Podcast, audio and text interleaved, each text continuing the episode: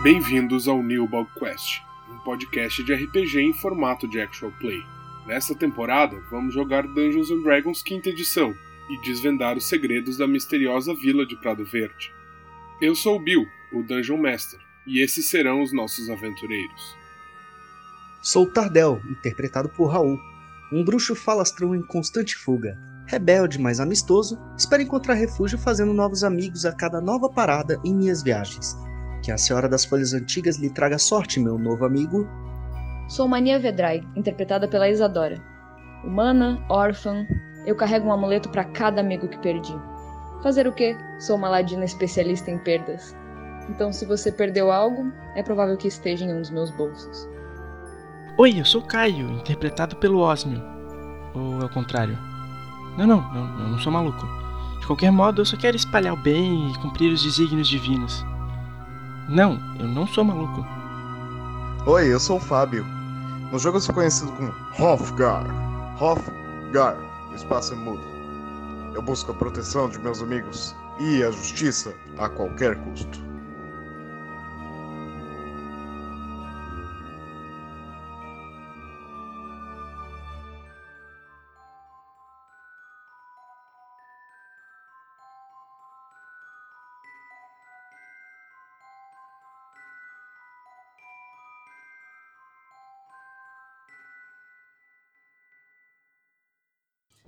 Antes de começar a cavar os próximos sarcófagos, o Tardel vai pegar cinco moedas de cada, né? Tipo, para poder dividir, cinco para cada um, né?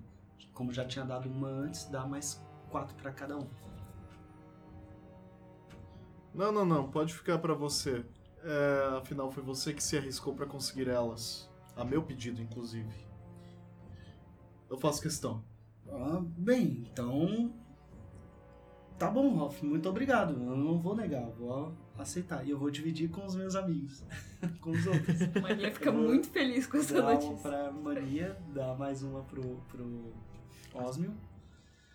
E ele vai olhar para outras duas, né? Pela contabilidade que sobraram. Eu vou olhar e falar: Mania. Bem, espero que isso aqui não pague a.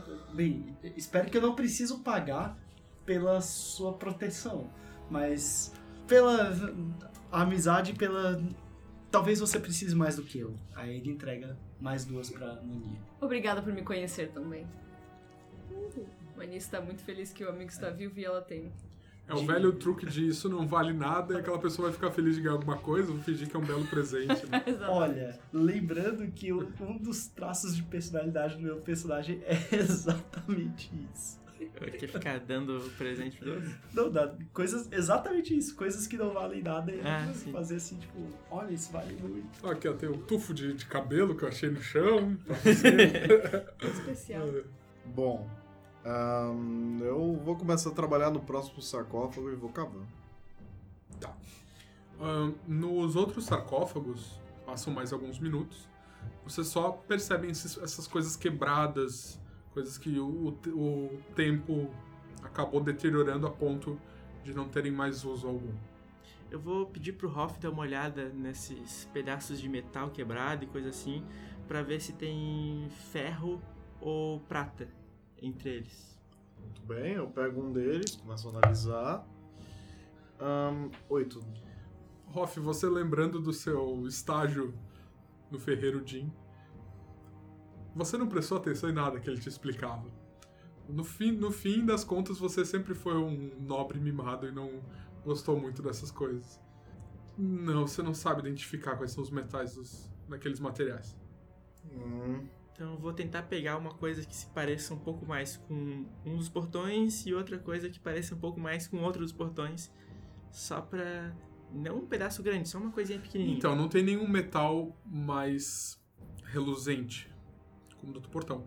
Mas os metais, assim, mais acabados, mais deteriorados, até te lembram um pouco o portão de ferro. Então eu vou pegar um pedacinho desse. Tá. eu vou pular de volta pro outro lado com a corda. Tá bom, você atravessa. Ok, obrigado. Eu vou utilizar da corda pra conseguir passar pra lá com mais facilidade também. Boa, você também. Tadel vai chegar na borda, vai respirar com calma vai segurar na corda e vai com o máximo de atenção e cuidado, ele vai pular também pro outro lado. Tá, faça um teste. Caraca. Caraca, Tardel. Sete mais. Sete. Mais zero. É. Tá? Com a corda é suficiente. Você consegue passar. Escorrega um pouquinho ali na beirada. Só porque você pediu com toda atenção e cuidado. Só pra ver se você não tirava um 1, assim, e aconteceu um mega desastre. Beleza. Vocês atravessaram e agora vocês estão nessa outra sala que tem o mural, o mosaico, os papéis na parede, ah, as mesas que vocês já examinaram. Para além dessa sala, vocês veem que tem um outro corredor comprido. Vocês não conseguem ver o que, que tem no fundo dele. E foi para lá que a criatura foi. Só pra lembrar, esse mosaico representava o que mesmo? Então, vocês não examinaram ele. Ele, é, ele tá coberto com papéis rabiscados. É, Eu quero ver os papéis e conforme eu for vendo eles, eu queria tirar eles da frente do mural pra ir liberando o mural. Eu também eu quero dar uma lida neles e olhar o mural. Você vai tirando um a um, então. O que você consegue ver é que esses papéis estão cheios de planos. Parecem ser designs de objetos, de coisas, de... Um teste de investigação pode te ajudar a dizer do que, que são esses projetos. Posso fazer também? Pode fazer também. 15 no dado mais 4, Ok. 19. E 3 no dado mais 5, 8. Osmio, você tá achando, com certeza, esses são de móveis suecos planejados. Enquanto você, Mania, olha, você tem certeza. São das armadilhas. Inclusive algumas que vocês passaram. Armadilha da bola de material corrosivo, armadilha do buraco com a lona, e tem algumas que vocês ainda não encontraram. Mas parece ser coisas perigosas, tipo degraus falsos, armadilhas de urso, flechas envenenadas, quem sabe? Parece ser. Os olhos da mania brilham, assim. Ela sente que ela encontrou um- basicamente um mapa pra essa caverna bizarra por onde a gente tá andando. Ela fica muito contente e ela comenta: Hoff, acho que eu achei o outro responsável por a sua armadura ter sido destruída. E mostro pra ele a folhinha com o planejamento ali do que parece ser o do vaso.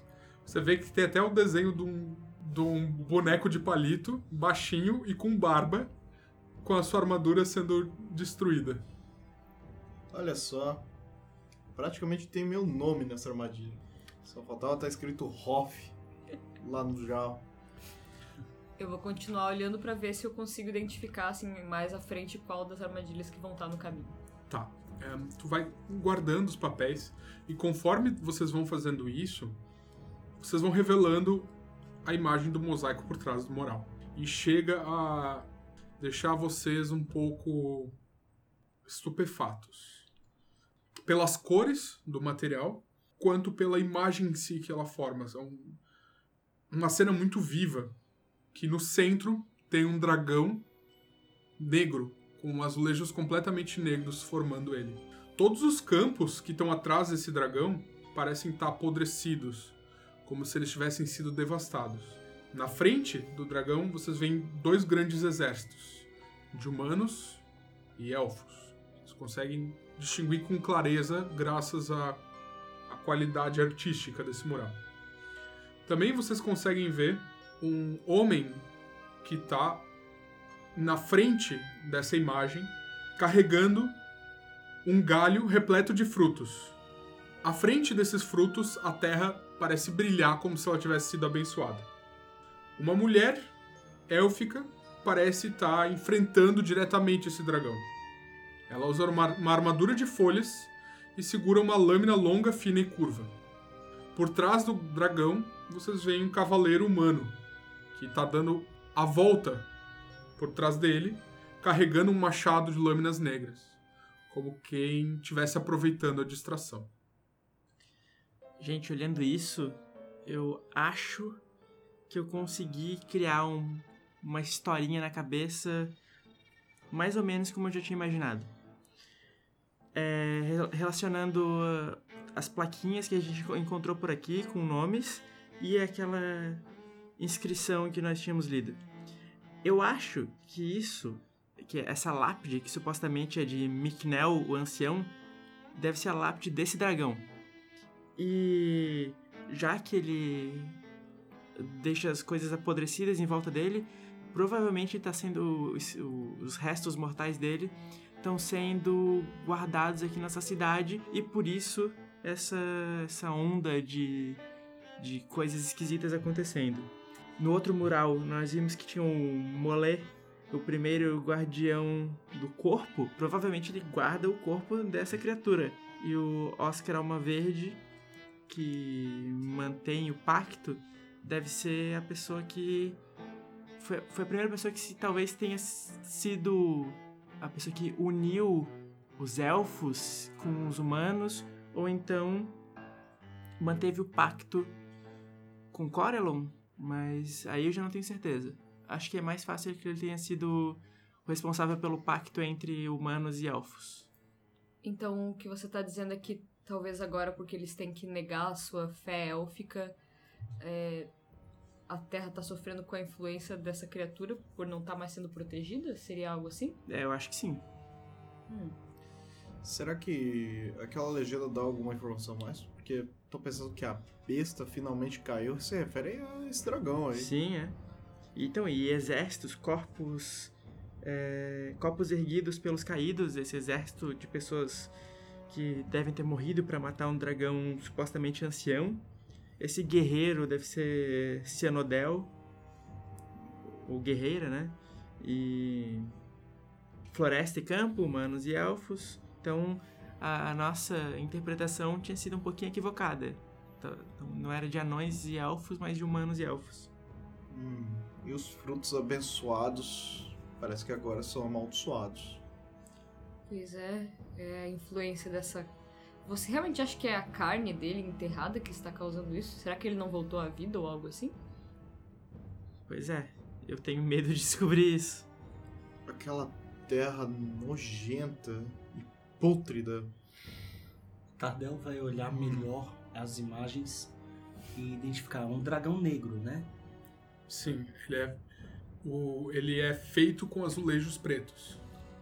Osmo, uma outra coisa interessante que fica bem claro é que o dragão tem dois chifres pontudos e.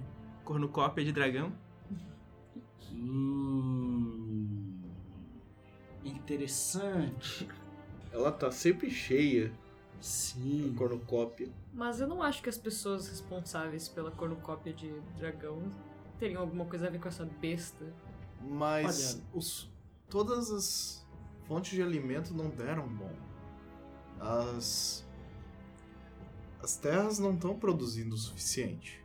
Ou você importa, ou você tem alguma outra fonte. Olha, olha, eu, eu, eu gostaria de dizer algumas coisas para a gente colocar algumas ideias no lugar. Nós todos sabemos que os povos que temos vínculos, e daí o Tardel põe a mão na, nas orelhas, é, não são muito bem vistos na sociedade. A gente sabe que o pessoal da cidade não quis que soubessem que tinham vínculos com elfos. Você não conversou com as filhas do prefeito? Não descobriu coisas ali entre eles?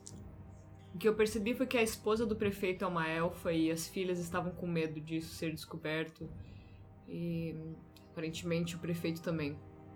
Bem, juntando essa informação, eu imagino que por esse templo, esse lugar que a gente entrou, acredito que eles viviam a crença, a, a religião deles, a fé em Corelon, mas agora de algum modo eles pararam. Eles simplesmente abandonaram, esconderam Bem, os caminhos estavam bloqueados para chegar até esse templo. Será que.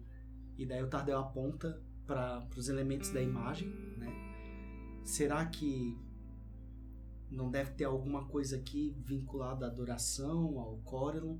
O Tardel tenta dar uma olhada melhor na imagem desse personagem segurando esse ramo com as frutas, né? Ele consegue associar algum fator religioso ali? Consegue associar sim ao Corellon. É uma é. representação bem comum. A dele assim como um elfo que tem feições um pouco andrógenas, usando uma bata longa e verde, com esses ramos espalhados pelo corpo todo e segurando esse ramo com várias frutas. Sim. É, é o Coral. É, então, bem, obviamente, você lembra disso, Osmo. Isso eu lembro muito bem, que é uma representação de Corellon. E como o Corellon é senhor de todas as frutas, de, de, de toda a fauna... Flora. E, perdão, flora. Ó, quase lembro de quase tudo. Acho que eu tirei nove na última prova.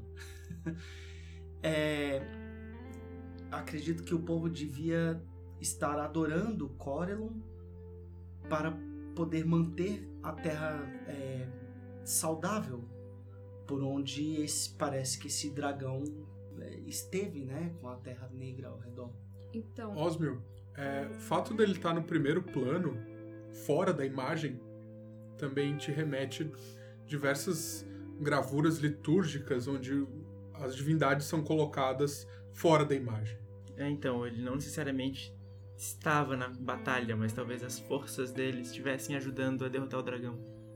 Eu achei que o fato das pessoas da cidade estarem tendo acesso à comida, por exemplo, seria por meio de uma adoração ao Corellon e não necessariamente uma ligação ao dragão. Sim, então, o que eu imaginei é que talvez o culto ao Corellon não tenha acabado de fato, não tenha se extinguido de fato. Talvez esse possa ser o segredo da cornucópia de dragão? Mas talvez não tenha força suficiente para conter os avanços dessa maldição do dragão. Sim, principalmente por ter que esconder seus cultos. Essa é a minha impressão.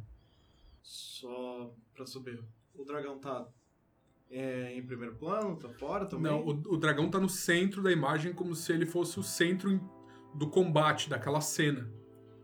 Os dois exércitos estão indo um contra o outro, mas. Não, não, os dois exércitos estão juntos. Juntos contra o dragão. Os dois exércitos estão juntos contra o dragão, um de cada lado, mais ou menos, da, da imagem, mas todos na direção do dragão. Hum. E as figuras centrais ali da cena, além do dragão, essa mulher com armadura de folhas e a espada de lâminas, e esse homem com um machado de lâminas negras. Então é a Sinodel e o Molete. Não sei se seria o Molete, será que não é aquele. Qual é aquele nome que a gente viu lá nas entradas do início? Micnel, o ancião, mas era uma lápide com o nome dele. Então eu acredito que seja a lápide do dragão, porque ancião, dragão. Mas qual é o nome que estava em cima dos portões?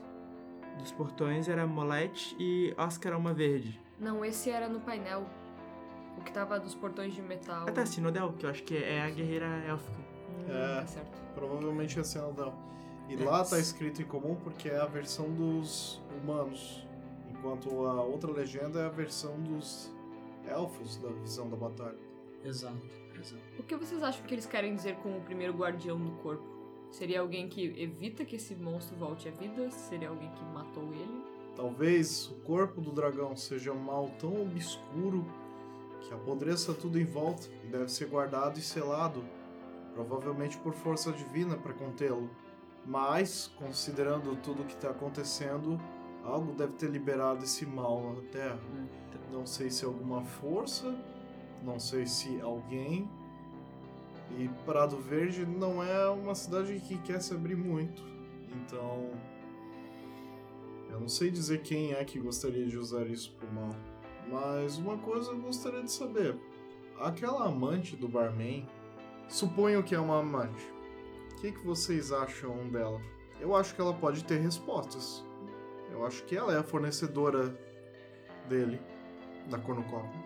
Uh, não sei se ela fornece as coisas para cornucópia, mas talvez ela traga aquela bebida que vocês provaram. Uh, uh, bem, se eu bem me lembro, acho que a bebida eles não enchem.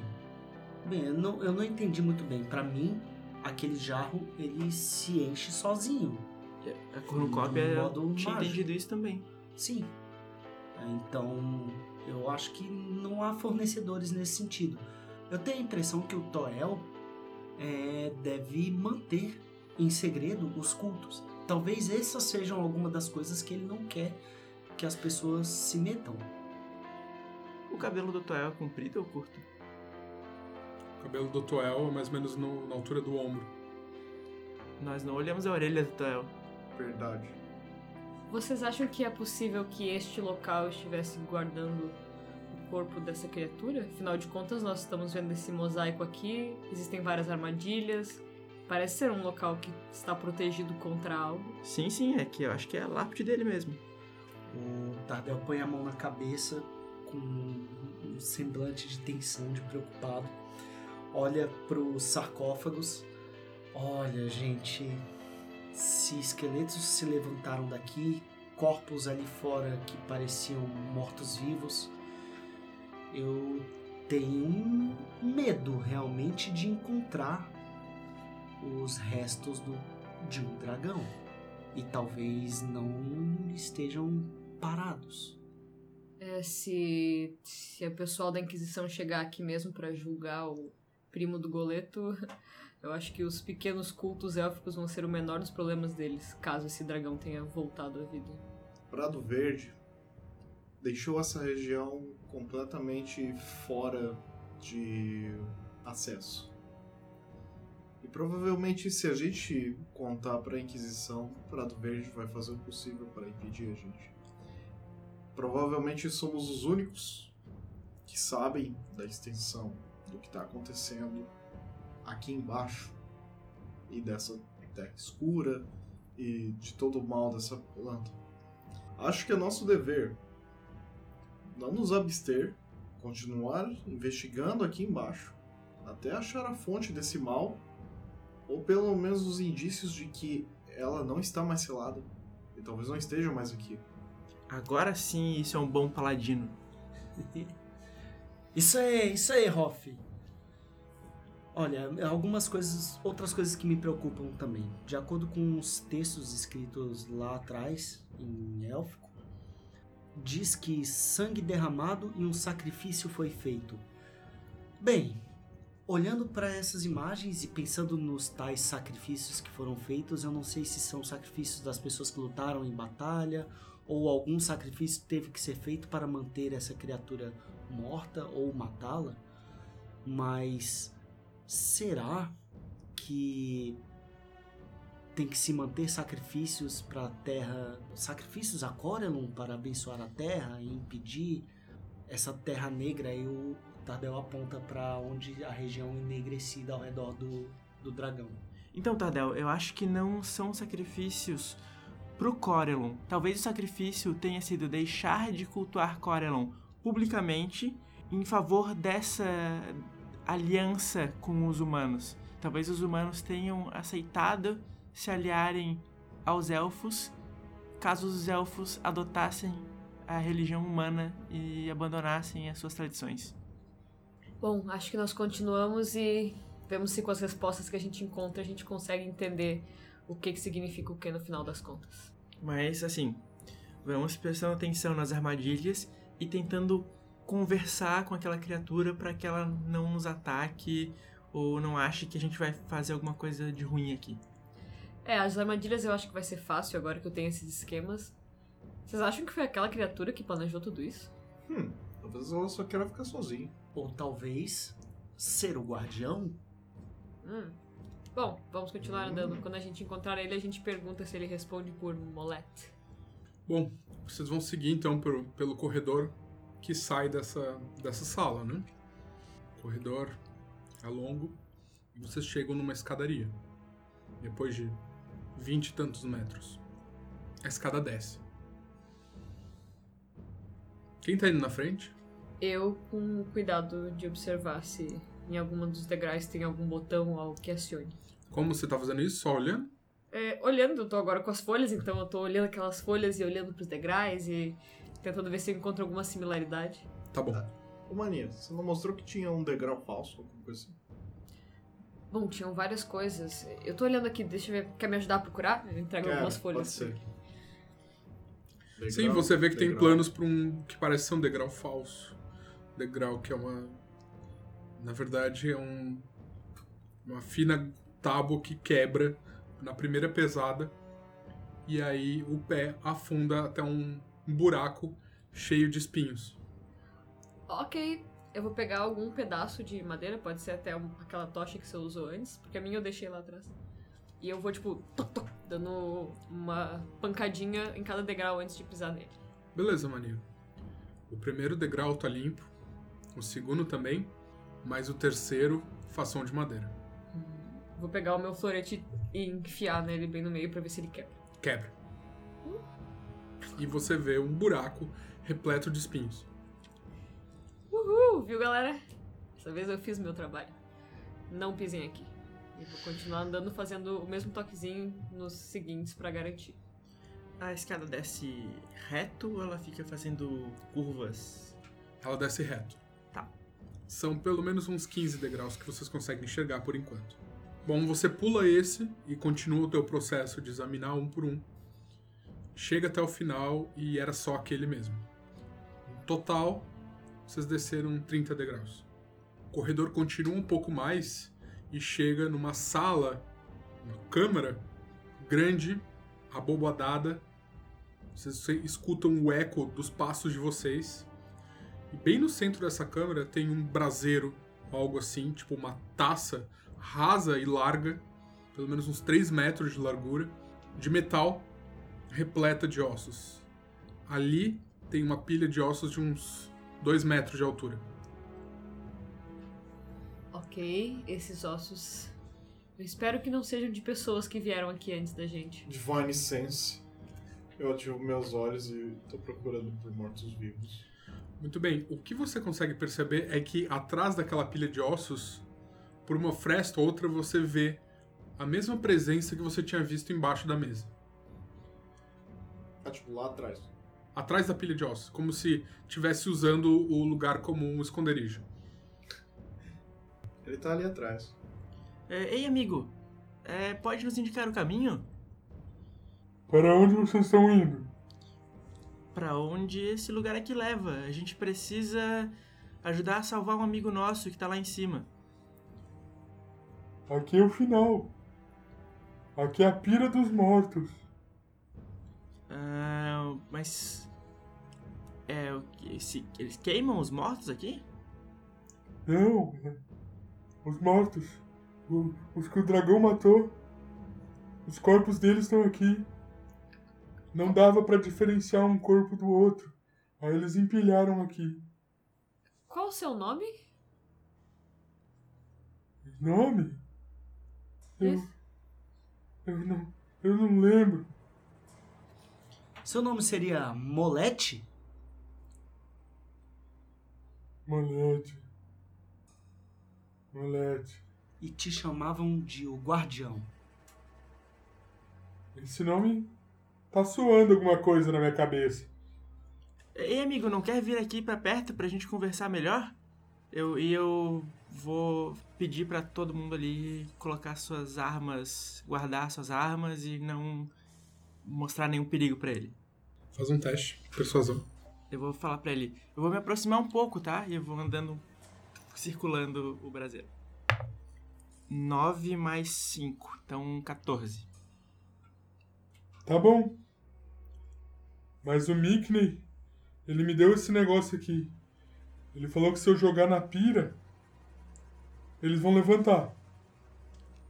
Não, não, não, não precisa, não precisa jogar não. Mas. que- quem é? Mickney? Ele que manda em mim. Ah, mas que- quem é ele? O ancião. Mas o, o que é ele? Ele é o guardião. Ah. O jardineiro. Hum. Mas ele, ele não é o dragão, então. Não, não, o dragão não. O dragão tá morto. Mas o ancião não é, não é, não é do bem? Do bem? É, ele não ajuda as pessoas, ele não protege o lugar. É, eu acho que sim, ele tá. Ele tá querendo que todo mundo fique que nem a gente. Co- e como é que vocês são? Mortos-vivos. Deixa ele falar, Hoff. A gente tá melhor, ele fala que a gente tá melhor.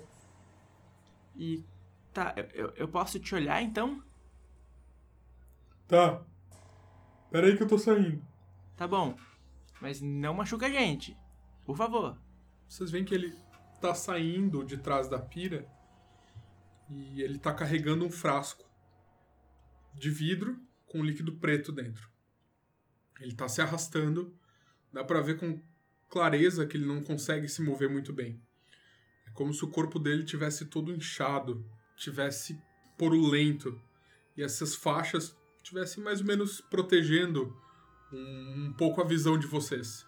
Mas por baixo delas dá pra perceber sim que o corpo dele parece mole e inchado e escorrendo uma espécie de líquido amarelado a cada passo que ele dá.